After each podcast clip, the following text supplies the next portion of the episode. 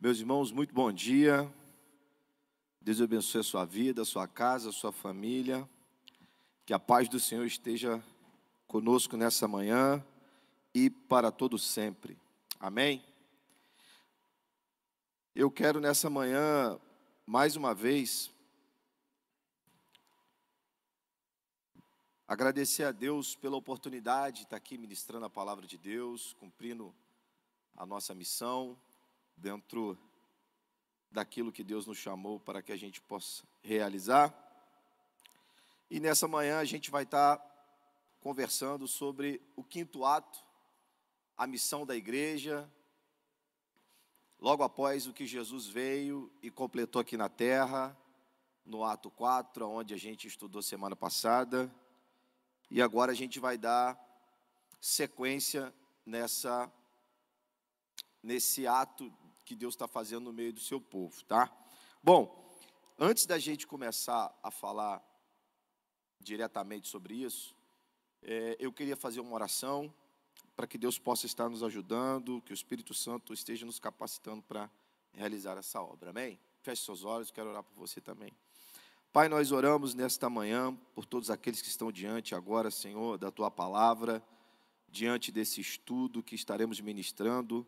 Senhor, nós sabemos que não é na força do nosso poder, é na força do teu poder. Nós sabemos que nós não temos a capacidade, mas o teu espírito nos capacita para cumprir a missão.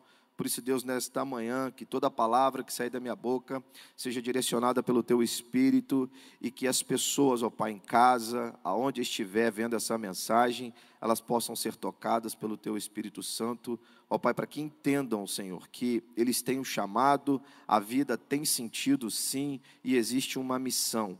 Mas para isso, Pai, o Senhor precisa revelar aos teus filhos, ó Deus. Então nós oramos nesta manhã, em nome de Jesus. Amém. Bom, meus irmãos, é, o ato 5 da, da grande história de Deus vai trabalhar a missão da igreja.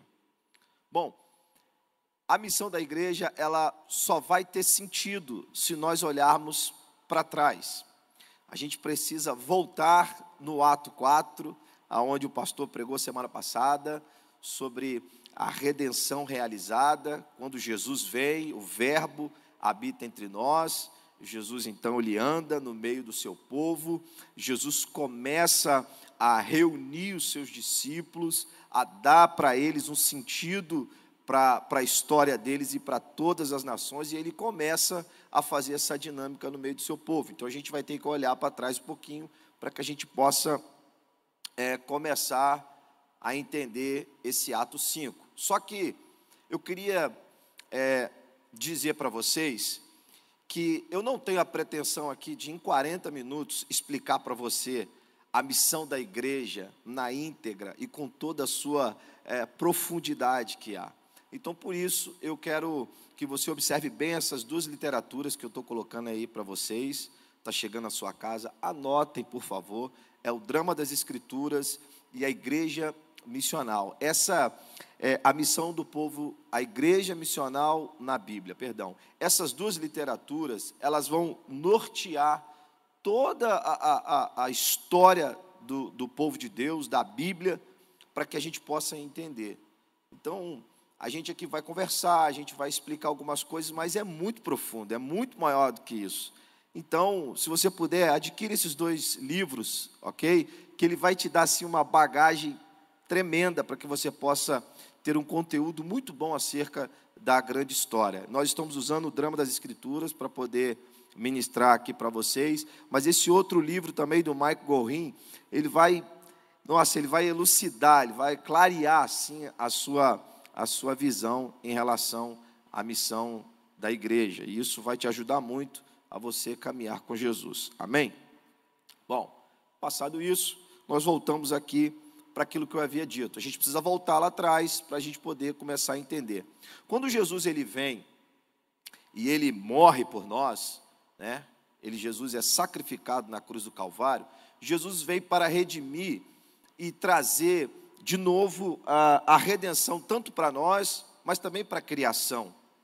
Jesus ele vai redimir todas as coisas nele. A morte de Jesus na cruz do Calvário, ela não tem só um sentido para nós, para os seres humanos. Não. Essa morte, ela é uma, ela é uma, é uma morte que vai englobar toda a sua criação. Por isso o tamanho desse, desse ato, ok? Todas as coisas serão restauradas em Cristo a partir da cruz do Calvário. Agora, não só os homens, mas toda a criação, ela já está no projeto da, da, de ser de novo restaurada em Deus. Então, quando a gente percebe isso, a gente começa a abrir a nossa visão mais um pouquinho do que somente uma visão egoísta para nossa própria, para nossa própria salvação, ok? Então Deus vai restaurar os céus, a terra, ou seja, os animais, tudo que existe aqui e também a nós. Toda a sua criação é restaurada em Cristo Jesus na sua morte, ok? Então, se você observar, Jesus, quando ele vem e ele começa a habitar no meio do seu povo, João já está profetizando, João já está batizando no Rio Jordão, João já está fazendo menção que viria um Salvador e esse Salvador ele iria é, de uma vez por toda derrotar o pecado e vencer a morte. Então, quando Jesus se apresenta para João, a gente vai entender que João ele vai dizer o seguinte: esse é o Cordeiro de Deus que tira o pecado do mundo. Quando a gente lê isso, assim de uma maneira solta, a gente não consegue entender por que, que é isso um Cordeiro de Deus, o que, que é isso que tira o pecado do mundo. Então a gente precisa voltar mais um pouquinho quando Jesus, quando Deus faz aliança com Abraão e com seu povo, e quando Jesus forma esse povo a partir do Êxodo. Ali do Êxodo, o, o, o Deus Todo-Poderoso vai instituir qual seria a forma de sacrifício como que os seus pecados eles seriam perdoados. Então eles levavam um cordeiro até o sacerdote, o sacerdote oferecia aquele cordeiro para os seus pecados e ali era aplacado o seu pecado durante aquele ano. Notem que o sacrifício do cordeiro era transitório, ok? Ele não servia para a vida toda. Você tinha que ano a ano estar diante do templo, diante do sacerdote, para poder você cumprir essa, essas exigências. Então, para o povo de Israel, tem sentido João dizer: esse é o Cordeiro de Deus que tira o pecado do mundo. Por quê? Porque essa frase significa que a morte de Jesus, de uma vez por todas, não precisaria mais de sacrifício. O sacrifício substitutivo, que a gente tanto fala aqui, o sacrifício da substituição, ou seja, agora não precisa mais anualmente eu ir até o sacerdote para que isso seja realizado. De uma vez por todas, Jesus, ele fez isso, cumprindo todas as exigências de Deus. Então, Jesus ele se torna o inocente pagando pelo ato dos pecadores. Isso é bom a gente entender, porque senão, quando você caminha já para a missão da igreja, se você não tiver isso muito claro na sua mente, você não vai ver muito sentido, ok? Então, quando agora Jesus ele está andando e ele é batizado ali no Rio Jordão, todo mundo conhece agora que aquele ali é o Cordeiro de Deus e que ele tiraria o pecado do mundo. Agora Jesus vai fazer a mesma dinâmica que ele fez com Israel no Êxodo. Jesus vai chamar para andar com ele 12 discípulos. Jesus vai chamar 12 pessoas para caminhar com ele, para poder criar de novo uma nação, criar de novo um povo. Olha que interessante, mas eu vou explicar, não é um povo, é, é, é, é um novo povo. Não. Jesus está trazendo um ressignificado para aquilo que havia, que havia sido feito lá, quando ele chama as doze tribos de Israel, ok? Esses doze discípulos têm a ver com isso. Jesus agora vai, vai dar um novo início. Jesus vai começar de novo o que ele tinha feito no Êxodo, ok? Então, para você entender e, e por que, que Jesus está fazendo isso de novo, eu vou explicar para você. Quando Jesus vem e ele morre, é claro que no sentido macro a gente sabe que Jesus está restaurando todas as coisas neles, ok? Isso é fato. Só que para o povo de Israel é um cumprimento de uma aliança que ele havia feito. Jesus disse que viria para os judeus, Jesus disse que viria salvar o seu povo, e a expectativa do povo judeu era essa: que Jesus viesse para os libertar. Mas eles esqueceram a, a, outra parte da aliança, que ele fala assim: ó, vocês serão bênção para todas as nações, vocês serão testemunha para todas as nações. Então perceba que quando Jesus morre, Na verdade, ele está cumprindo aquilo que ele prometeu para Israel, mas é no sentido muito mais amplo, porque ele inaugura a era do reino. Agora, Jesus começa de novo essa grande história, nos envolvendo nesse sentido. Então, quando ele chama os doze, ele está fazendo a mesma coisa que ele fez lá atrás: chama o povo para andar com ele, ok? Chama os discípulos para caminhar com ele todos os dias. E esses discípulos estão em treinamento. Assim como Israel, na dinâmica de andar com Deus todos os dias, de praticar a lei do Senhor, era uma forma de eles estarem em treinamento para que eles pudessem ser bênçãos não só para eles, mas também para todas as nações, assim também os discípulos entram na mesma dinâmica, ok? Então Jesus começa a nutrir os discípulos, Jesus começa a ensinar as parábolas do reino dele, Jesus começa a mostrar o que haveria de acontecer, o que estava por vir e que Jesus contava com esses discípulos. Tanto é que em Mateus 28, se você começar a ler a partir do 18, você vai entender que chega um momento que Jesus está com seus discípulos e ele dá uma grande revelação de qual seria a missão da igreja. Ok? Ele chama os discípulos e diz: Olha, vocês vão por todas as partes fazendo discípulos, batizando em meu nome, em nome do Pai, do Filho e do Espírito Santo. Ou seja, Jesus está capacitado, está mostrando para aqueles discípulos que eles deveriam dar continuidade à obra que havia começado em Israel. Ela não havia sido findada ali naquele momento que ele vem e morre. Não, ele está reinaugurando. Agora ele está começando a história do reino dele entre nós. A missão da igreja ela vai ser, vai ser enxertada nesse momento, vai ser startada nesse momento. Então, se você perceber, Jesus começa a formar a partir dos 12, uma nova comunidade de testemunho. Sabe? Os discípulos, eles são chamados não só para andar com Deus, para que eles sejam beneficiados com tudo aquilo que Jesus está fazendo. Não, eles estão sendo capacitados para eles cumprirem a missão da igreja. Então a gente precisa ter isso muito claro com a gente, senão a gente não consegue entender por que, que a gente passa por tudo que a gente passa hoje senão as coisas começam a não ter tanto sentido. Então, quando Jesus ele chama e ele mostra essa missão para os discípulos, os discípulos não entendem muito bem na hora. É por isso que Jesus anda três anos no meio dos discípulos. E uma coisa que deve ficar muito clara para a gente é que é o seguinte: a, as pessoas querem ter intimidade com Jesus, as pessoas querem ser cristãs sem compromisso. Isso é um reflexo da nossa cultura. Os relacionamentos, eles querem ir logo para a intimidade, sem antes ter compromisso. As pessoas, quando se tornam, quando conhecem outras pessoas, elas querem logo ir para a intimidade antes do compromisso. Só que Jesus, quando anda com os discípulos durante três anos, você vai perceber em toda a dinâmica do discipulado que ele cobra primeiro um compromisso. Se vocês quiserem ir, fiquem à vontade, mas se vocês quiserem ficar, vocês precisam assumir o seu compromisso porque o compromisso vai gerar intimidade. Ok? Então, à medida que os discípulos eles iam rompendo com tudo aquilo que poderia afastá-los de Cristo, eles vão se tornando mais íntimos e vão se tornando íntimos ao ponto de Jesus dizer através de João lá no Evangelho que agora eu já não chamo mais vocês de servo, agora eu chamo vocês de amigo. Ou seja, todo esse compromisso que os discípulos assumiram com Jesus durante três anos, isso agora vai gerar uma intimidade extraordinária ao ponto de Deus dizer, Jesus dizer para ele: Olha, agora a gente não, não vai mais se, se relacionar como servo, agora vocês são meus amigos. E os meus amigos sabem o que vai no coração. E aí ele começa a contar as revelações do Pai. Então, essa a gente precisa entender que essa formação ela é muito importante. Porque senão os discípulos eles não conseguiriam entender e dar seguimento àquilo que Jesus estava, estava querendo que eles realizassem. Não era uma obra qualquer.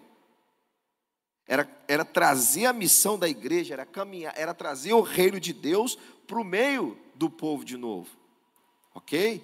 Assim como Jesus, ele separou Israel, ele habitou no meio de Israel com o tabernáculo, né? Ali o poder de Deus era visível através da nuvem, que a nuvem ela, ela cobria, é, protegia eles do sol no deserto, assim como a coluna de fogo também protegia e aquecia eles na parte da noite, assim como o maná descia do céu, tudo isso era uma, era uma dinâmica de relacionamento para que isso gerasse neles um grande, um grande testemunho. Se a gente não tiver intimidade, a gente não tem como gerar esse testemunho. A gente vai passar algo superficial. E Jesus não, Jesus está andando com os discípulos e ensinando.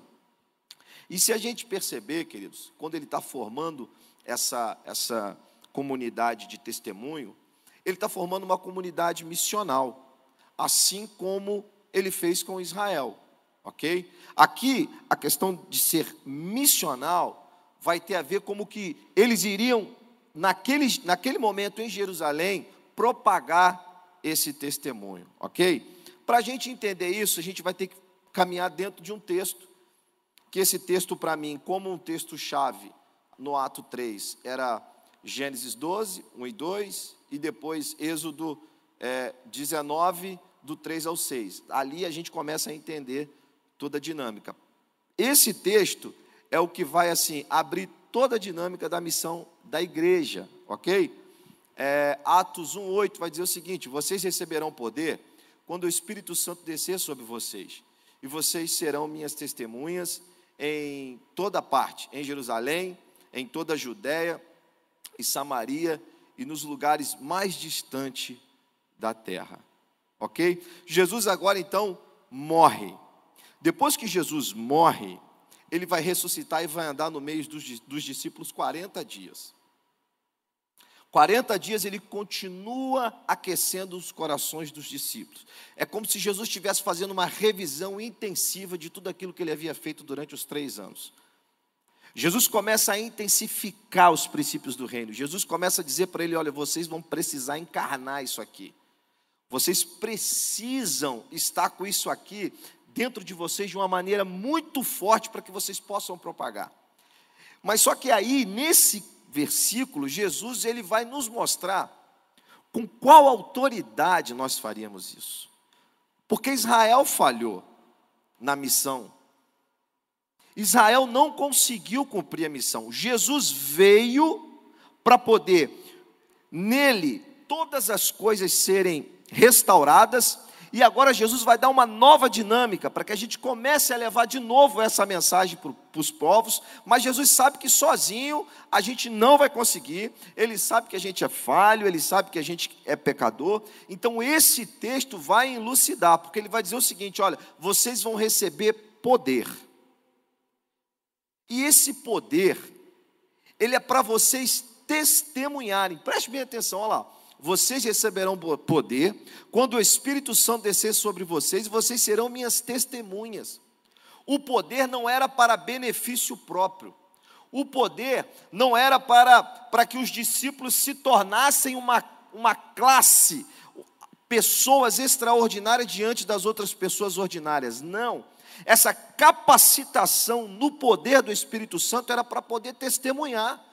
Porque, meus irmãos, eles iriam enfrentar situações adversas, humanamente falando, situações que a gente não teria condições de suportar. Então, esse poder, essa capacitação do Espírito, era para que a gente pudesse testemunhar, ok? Então, Jesus está dizendo para eles: se vocês ficarem aqui em Jerusalém, em obediência à minha palavra, eu vou capacitar vocês a vocês realizarem essa grande missão vocês serão minhas testemunhas. E depois eu vou explicar a dinâmica dos três movimentos ali: Jerusalém, Judá, Samaria e os confins da terra. Então os discípulos agora, eles estão reunidos esperando essa promessa. E essa promessa ela havia sido feita a Joel. O profeta Joel já havia profetizado que o, o Espírito de Deus iria ser derramado sobre as pessoas eles receberiam esse poder, as pessoas iriam ser capacitadas pelo Espírito Santo. Joel já profetizava isso, ok? Então os discípulos agora eles estão ali baseados nas promessas que Deus tem para eles, para que eles pudessem realizar essa grande, essa grande obra. E esse chamado para Jerusalém era um chamado de testemunhas. Porque em Jerusalém, se você ler o livro de Atos, você vai perceber que em Jerusalém, naquela época, havia uma festa, e, e essa festa era a festa do Pentecoste. Então, todos os judeus da diáspores, os judeus que foram dispersos pelo mundo, as pessoas que eram prosélitos, ou seja, eles eram convertidos ao judaísmo, as pessoas elas vêm nesse momento para Jerusalém, para poder participar desta festa. Então, se você ler o livro de Atos, você vai ver que havia pessoas do mundo inteiro, de todas as partes do mundo. Observe como Jesus ele não está fazendo algo de forma sem sentido. Jesus prepara um pano de fundo, ele prepara um cenário. Todos os olhos estão voltados para Jerusalém nesse período. Todos os povos ali eles se encaminham para Jerusalém. Jerusalém atrai essas pessoas para esse momento. E essa festa ela acontece dez dias depois que Jesus morre. Então Jesus estava habitando entre eles ali durante, dez, durante 40 dias, e faltando 10 dias, Jesus reúne eles, dá essa, essa, essa direção para que eles ficassem em Jerusalém, à espera dessa capacitação, por quê? Porque haveriam povos de todas as nações ali, e eles iriam testemunhar isso. E aí em Atos 2, o Espírito Santo ele desce, ele capacita, ele batiza os, os, os discípulos, as pessoas que estavam ali com eles, e isso é muito notório, porque se você frisar no capítulo 2, você vai ver que há um, um, um, um acontecimento histórico ali, e todo mundo fica maravilhado, porque eles recebem essa capacitação, essa capacitação do Espírito Santo e começam a falar em línguas. E essas línguas elas eram entendidas de forma nativa pelas pessoas que estavam ali. Então preste atenção. Eu chamo todas as pessoas da região aqui para a nossa igreja. E daqui eu falo para elas uma, uma eu dou para elas aqui uma explicação da missão.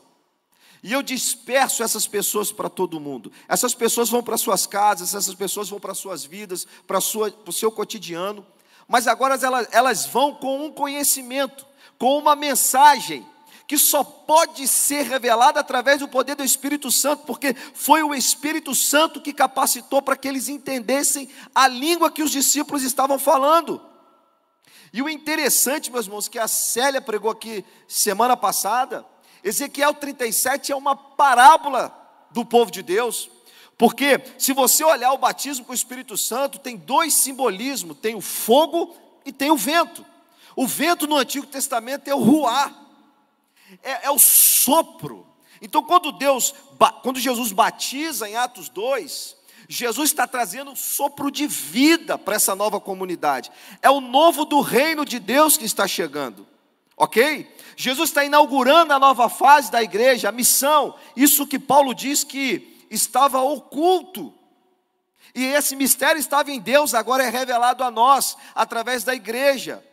Então agora percebam que quando veio o vento, né, e diz, e foi um vento é, é, impetuoso que encheu toda a casa, esse sopro, esse vento, é, é, é a nova vida do reino de Deus chegando entre os discípulos ok? E o fogo é como se fosse aquela coluna mesmo no Antigo Testamento que protegia eles, que, que, que simbolizava a presença de Deus no meio do povo, ok? Então agora percebam que quando Atos 2 acontece, essa inauguração, esse batismo, essa capacitação para serem testemunhas, para que eles pudessem ser luz para a nação, se você olhar, há um movimento agora. Agora Jesus, ele já não está mais no deserto, caminhando de lugar para lugar, numa tenda, na presença da arca. Não. Agora Jesus, ele vai fazer um novo movimento. Jesus, ele agora vai fazer-se no meio do seu povo presente, através do Espírito Santo habitando em nós. E aí o apóstolo Paulo vai dizer que nós somos o quê? O templo do Espírito Santo. Agora ele habita em nós. Ele caminha conosco. Ele nos capacita para a missão. Ele nos dá condições para que a gente possa realizar essa grande, essa grande obra que o Senhor tem para nós. Então, naquele momento ali em Jerusalém, os discípulos estão sendo luz para as nações. Todos foram atraídos para ali. A gente precisa é, entender essa dinâmica, porque está tudo muito alinhado. Está tudo muito orquestrado. Porque depois, quando você começa a ler as cartas de Paulo, por isso que você precisa ler sua Bíblia. Você vai ver que até mesmo em Atos, as igrejas, elas já estão acontecendo ao mesmo tempo aqui em Jerusalém, elas estão acontecendo em alguns lugares. Por quê? Porque são essas pessoas da diáspora, essas pessoas que vieram para esse dia do Pentecoste e estão levando essa mensagem. Ok? Agora, Israel não só atraiu, mas agora ele vai começar uma outra dinâmica, que é ir para fora, que é alcançar as nações, que é alcançar todos os povos, raças, tribos, de todos os tipos. Então, Jerusalém tem esse sentido, ok? De estar ali inaugurando o novo, o novo, é, é, a nova missão da igreja. O reino de Deus começa a partir dali. Os discípulos então começam ali. Como eu disse para vocês, que é muito profundo, não dá para, porque a gente tem que sintetizar, porque é muita coisa, senão a gente pode se perder no caminho. Mas se você, por exemplo, pegar o, o livro de Atos e ler ele, chegar no capítulo 7, puxa, ali você tem um resumo de toda a história quando Estevão, ele vai ser martirizado, mas ele conta toda a história perfeita. Inclusive em casa depois, leia isso, Atos capítulo 7. Estevão vai descorrer de uma maneira tão extraordinária, que é a capacitação do Espírito Santo. E ele começa na criação, ele vem na aliança com Abraão, e ele vem, meu irmão, ele traça a linha panorâmica todinha, ele traça assim, todo o perfil da grande história em Atos 7. Como que alguém é capacitado a fazer isso? Só através do Espírito Santo de Deus. Ok? Só para vocês também é, entenderem um pouquinho, quando Judas traz Jesus e morre, ficam só 11 discípulos, certo? Às vezes a gente se pergunta por que, que os onze discípulos não tocaram a vida, não podia ser os onze? Não, não podia ser os onze, por quê, meus irmãos? Porque para Israel tinha um simbolismo, os doze.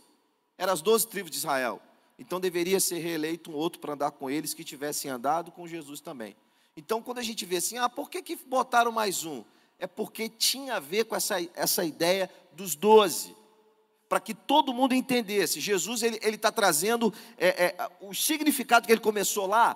Ele não vai deixar isso se perder. Ele vem remontando, ele vem trazendo um ressignificado, ele vem mostrando que ele é soberano, ok?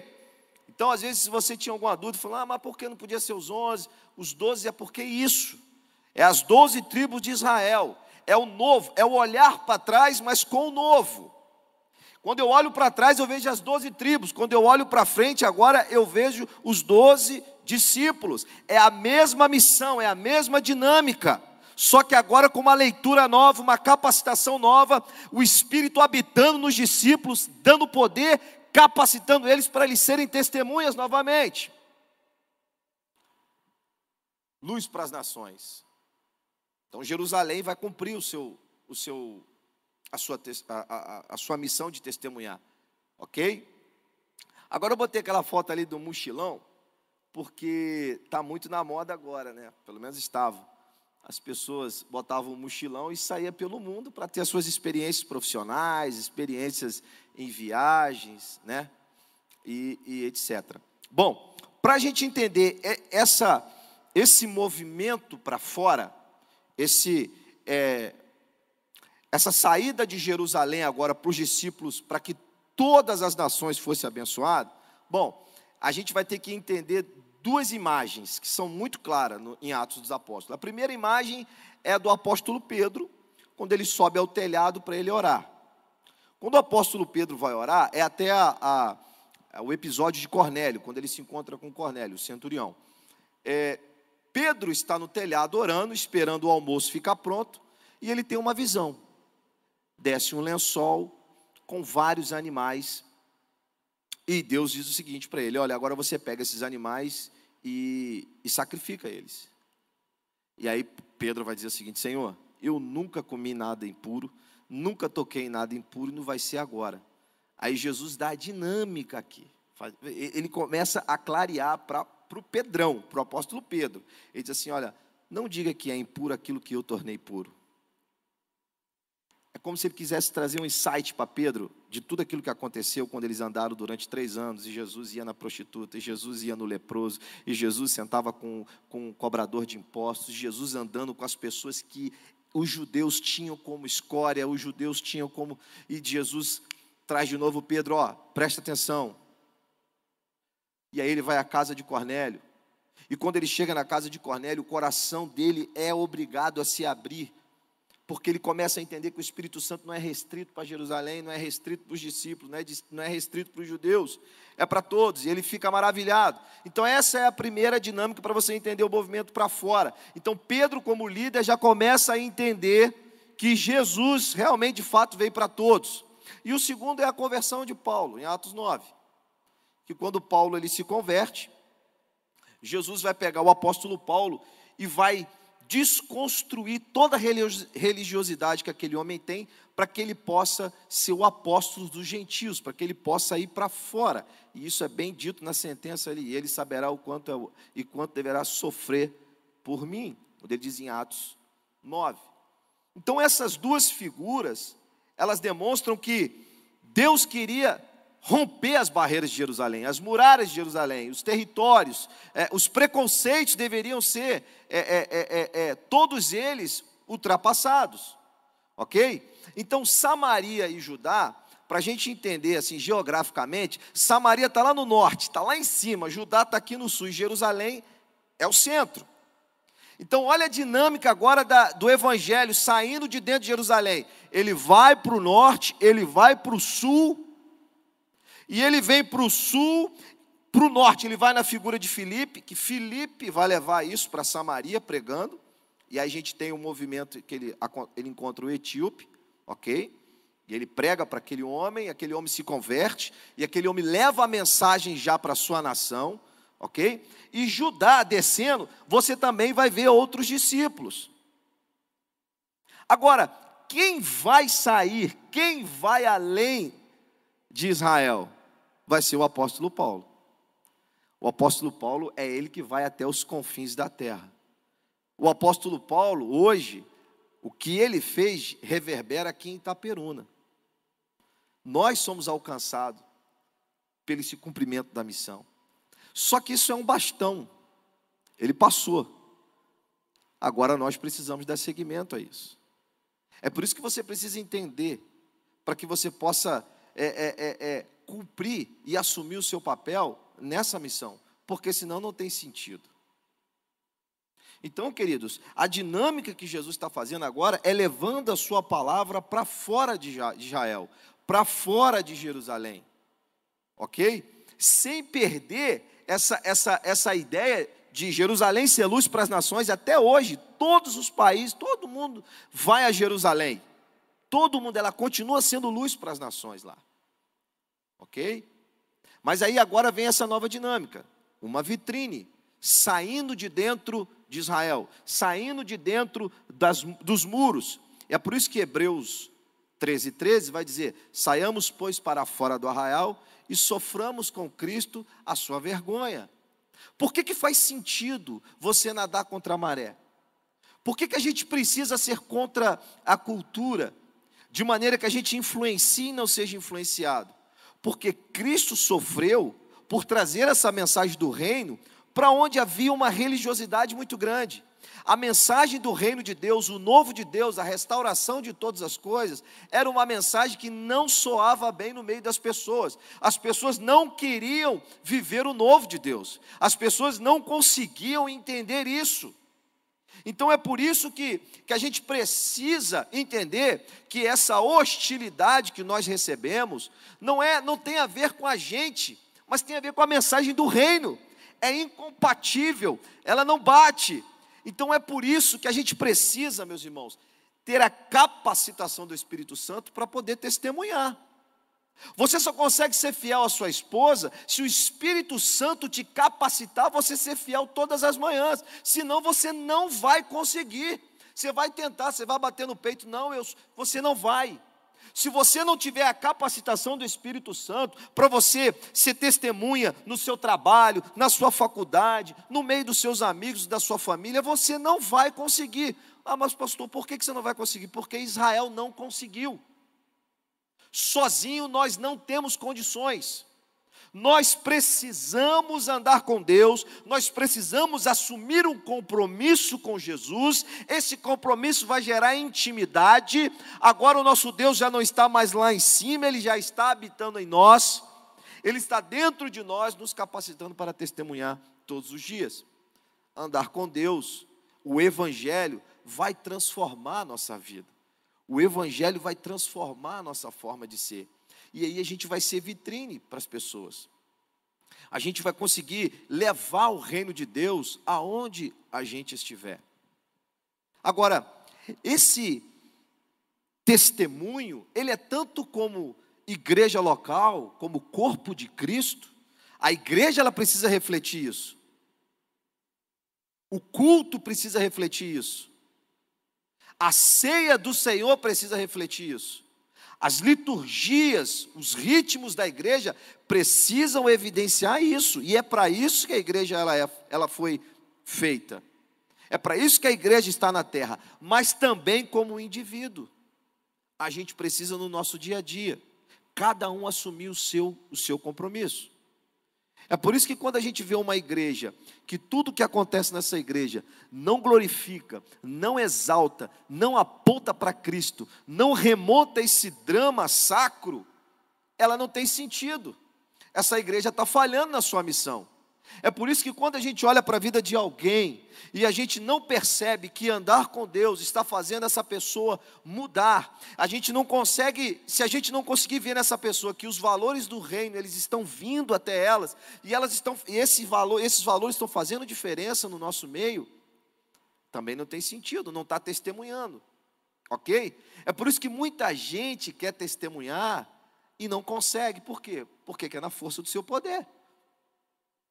E não é pela força do seu poder, é pelo Espírito Santo.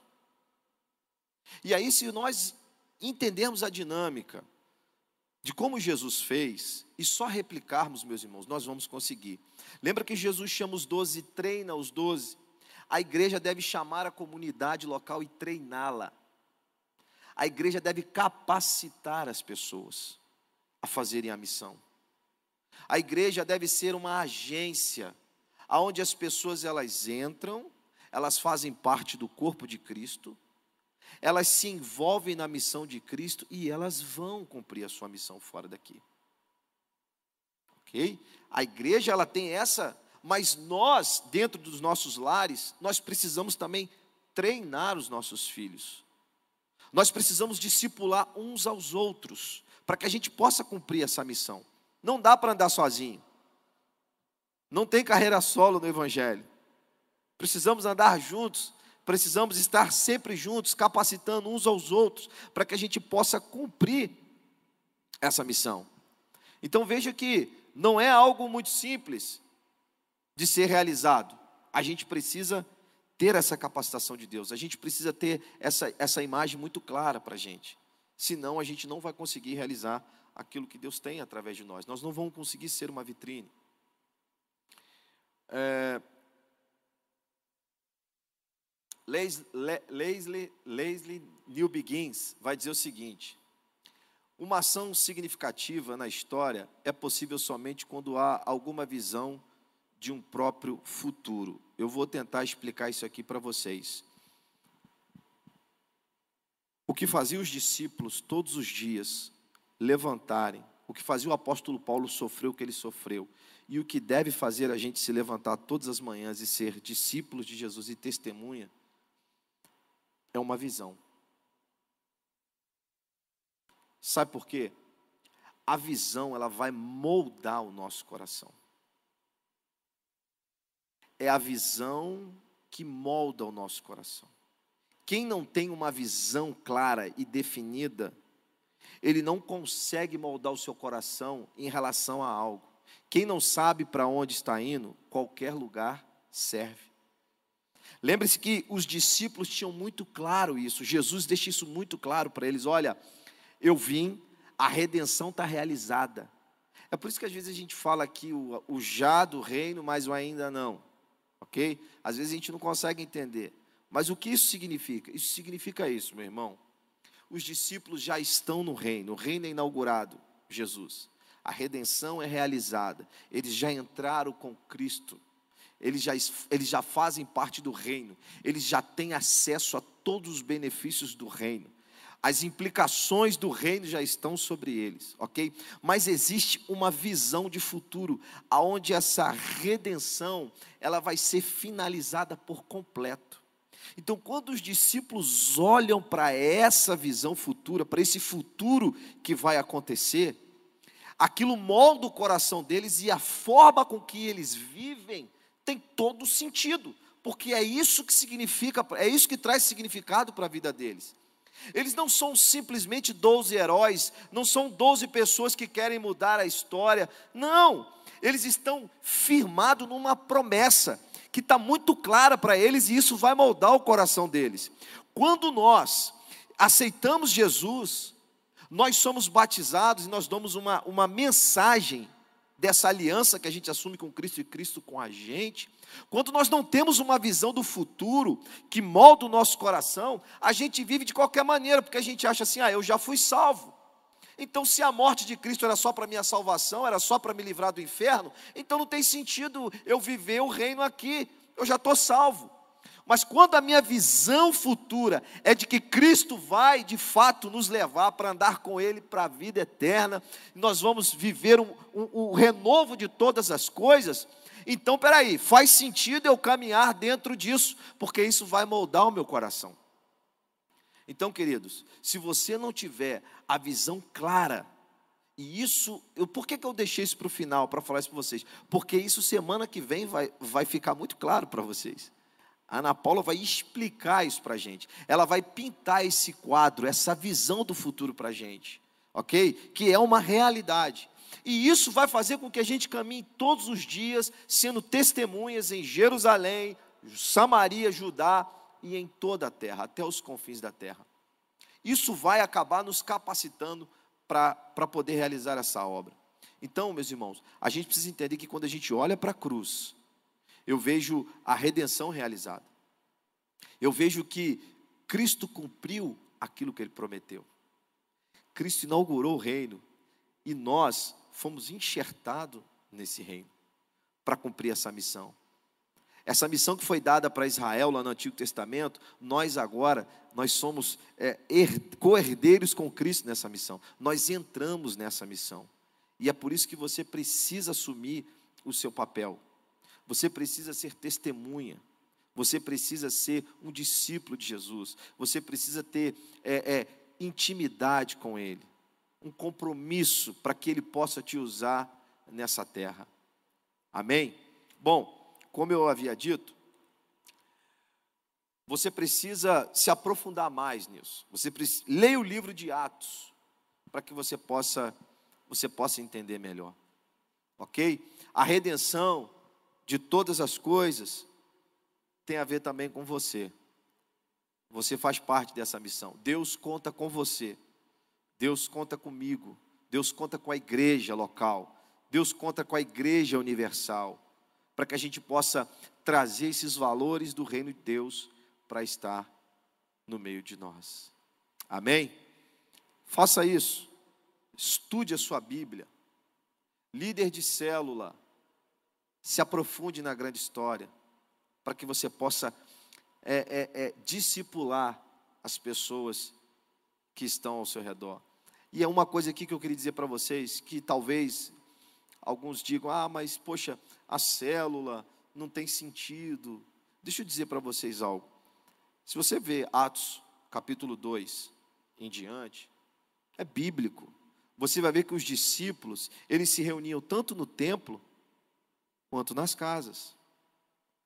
E essa, essa dinâmica, ela vai levar a igreja primitiva para um outro patamar. As pessoas, as pessoas eram acrescentadas na comunidade local e abriam as suas casas, abriam a oportunidade para o outro chegar. Essa semana eu tive uma experiência, eu quero conversar aqui com vocês sobre isso, rapidinho, dois minutinhos, sobre ser missional. Porque a gente vem falando muito sobre isso, ser missional e ser missional, e a impressão que eu tenho é, é que as pessoas elas acham que isso está muito distante delas. Isso é algo muito, muito além ou muito aquém de que uma pessoa possa, possa fazer. Mas eu disse para vocês, é na, é na capacitação do Espírito Santo. Essa semana eu fui visitar, na verdade, fui me encontrar com um amigo, e esse amigo meu, nós temos um amigo em comum. Ele é dono de uma academia. E aí eu cheguei lá, encontrei eles, né? Eu fui para conversar com um. E aí, conversando com ele e tal, batendo papo, o outro, dono da academia, estava perto. E aí a gente conversando, o Espírito Santo me voltou para o rapaz. Sabe? E eu disse para ele, cara, eu queria te abençoar de algum jeito, eu posso orar pelo seu estabelecimento aqui, né? Pelo seu comércio e tal. Pô, ele deu um sorriso e falou, cara, pastor, ora por mim, se eu quiser vir todo dia orar, ora. E aí, eu aproveitei aqueles cinco minutinhos ali para tentar trazer para ele que aquele ambiente que ele tem ali, aquilo ali não tem a ver com ele pagar as contas no final do mês. Aquilo ali não tem a ver com ele comprar uma casa boa, sua filha fazer uma faculdade de medicina. Não tem a ver com, não tem a ver com isso, gente. Aquele lugar ali é um local onde as pessoas chegam ali e ele pode ali propagar o reino de Deus, sem estar com estola, sem, sem ter uma Bíblia na mão, sem estar com o microfone na mão pregando. Aquilo ali é um local missional, aonde ele, dentro da instrumentalidade dele, das limitações dele, o Espírito Santo de Deus vai capacitar ele para ele alcançar as pessoas. Talvez pessoas que vão lá nunca vão vir à igreja. Ou irão vir porque depois passaram por lá e foram alcançados por ele. E aí eu disse para ele, cara, olha, muito, eu peguei até uma frase do pastor, muito mais do que você estar na igreja, é mais importante você andar com Deus todos os dias. E esse seu relacionamento ele tem que ter um compromisso. Esse compromisso vai gerar uma intimidade. E quando as pessoas entrarem aqui, quando você for falar com as pessoas, as pessoas vão ver uma luz que o Cristiano falou aqui. Essa luz é o brilho do Espírito Santo, não é próprio, não é nosso, é para a glória dele. E aí as pessoas vão dizer: Cara, mas você é diferente, o que é isso? Aí você vai dizer assim: E lá tem uma maquininha de café. Aí eu falei para ele: Você vai dizer assim: Você tem um minutinho para um café? E ali você vai falar do que Cristo fez com você o que Cristo faz conosco, o que andar com Deus faz conosco. Ser missional, capacitado pelo Espírito Santo. Então, queridos, é, é, é, essa grande história que a gente está falando, na verdade, a gente está tentando trazer para vocês a, a realidade do que Cristo quer para nós. E aí, você, uma vez entendendo isso, assume o seu compromisso no reino. Assuma o seu papel no reino. Amém? Eu gostaria de orar por você. Feche seus olhos aí em nome de Jesus. Pai, que o teu Espírito Santo, Senhor, nos capacite para a missão. Meu Deus, em nome de Jesus, que quando a nossa visão, Senhor, ela for de uma convicção plena, ela vai moldar toda a nossa vida. Senhor, em nome de Jesus, o Senhor nos salvou não somente para a nosso, nosso próprio deleite. O Senhor nos salvou pensando no outro, Pai. O Senhor nos salvou pensando na nossa família, pensando, Senhor, nos nossos vizinhos, pensando nas pessoas que, que nós nos encontraremos durante a vida. Ó Deus, que nos encontros da vida a gente possa deixar a luz brilhar do Teu Espírito Santo que nos encontros da vida, Senhor, a gente possa deixar que as pessoas vejam o que o teu reino fez em nós, o que o Senhor vindo habitar dentro de nós fez em nossas vidas. Agora nós somos templo do teu Espírito Santo. Senhor, capacita a tua igreja nesse momento tão difícil, um momento novo, um momento, ó Deus, aonde eu tenho certeza que o Senhor está trazendo para nós uma direção, o Senhor está mostrando um caminho. Ó Deus, em nome de Jesus, que tudo que fizermos possa apontar para Cristo. Ó Deus, que tudo que a gente disser possa apontar para Ti. Meu Deus, em nome de Jesus, Pai. A nossa vida só tem sentido hoje, porque o Senhor entrou na nossa história. E quando o Senhor entrou na nossa história, o Senhor mudou todas as coisas. Ó Pai, aonde havia trevas, o Senhor trouxe a sua luz, Deus. Ó Pai, aonde havia sequidão, o Senhor fez jorrar rios de águas vivas. Ó Deus, aonde não tinha esperança, o Senhor trouxe a sua esperança. Aonde nós éramos órfãos, ó Deus, e aquém da tua graça, o Senhor nos incluiu, nos dando filiação, nos tornando filhos, e o Senhor agora é o nosso Pai. Pai Todo-Poderoso, o Abba Pai, mas também é o Pai Nosso, não é somente meu, mas é também do meu irmão, da minha irmã. Por isso, Deus me ajuda, Senhor, ajuda a tua igreja a cumprir a tua missão, tanto no corpo de Cristo quanto lá no individual, em cada um na sua casa, no seu CEP, aonde nós moramos. Pai, em nome de Jesus, a igreja não parou. As portas da igreja, ó Deus, elas podem estar fechadas, mas a igreja continua. A igreja somos nós. Nós somos a luz do mundo, nós somos a vitrine para as nações. Pai, em nome de Jesus, nos ajuda a cumprir, Pai porque o teu Espírito Santo é aquele que nos capacita. O Espírito Santo governa a igreja, o Espírito Santo governa os corações, o Espírito Santo é quem dá as direções. Ó oh, Pai, o livro de Atos é muito claro, o Espírito Santo diz: separe Paulo e Barnabé para a obra missionária. É o Senhor quem envia, é o Senhor quem capacita, é o Senhor quem tira as escamas dos olhos, é o Senhor quem enche o nosso coração de esperança, é o Senhor quem faz a gente olhar para onde há morte e enxergar a vida. Pai, que a gente não perca nunca essa esperança, que o Teu Espírito Santo nessa manhã possa entrar nas casas, nas, nas salas, nos quartos, nos computadores, aonde, no celular, aonde essa pessoa estiver ouvindo ouvindo, e que o teu Espírito Santo grite ao coração dessas pessoas, e que elas saibam que elas são amadas do Senhor, chamadas para essa missão, e que a sua vida tem sentido sim no Senhor, porque foram comprados e lavados pelo sangue de Jesus. Pai, muito obrigado por esse domingo.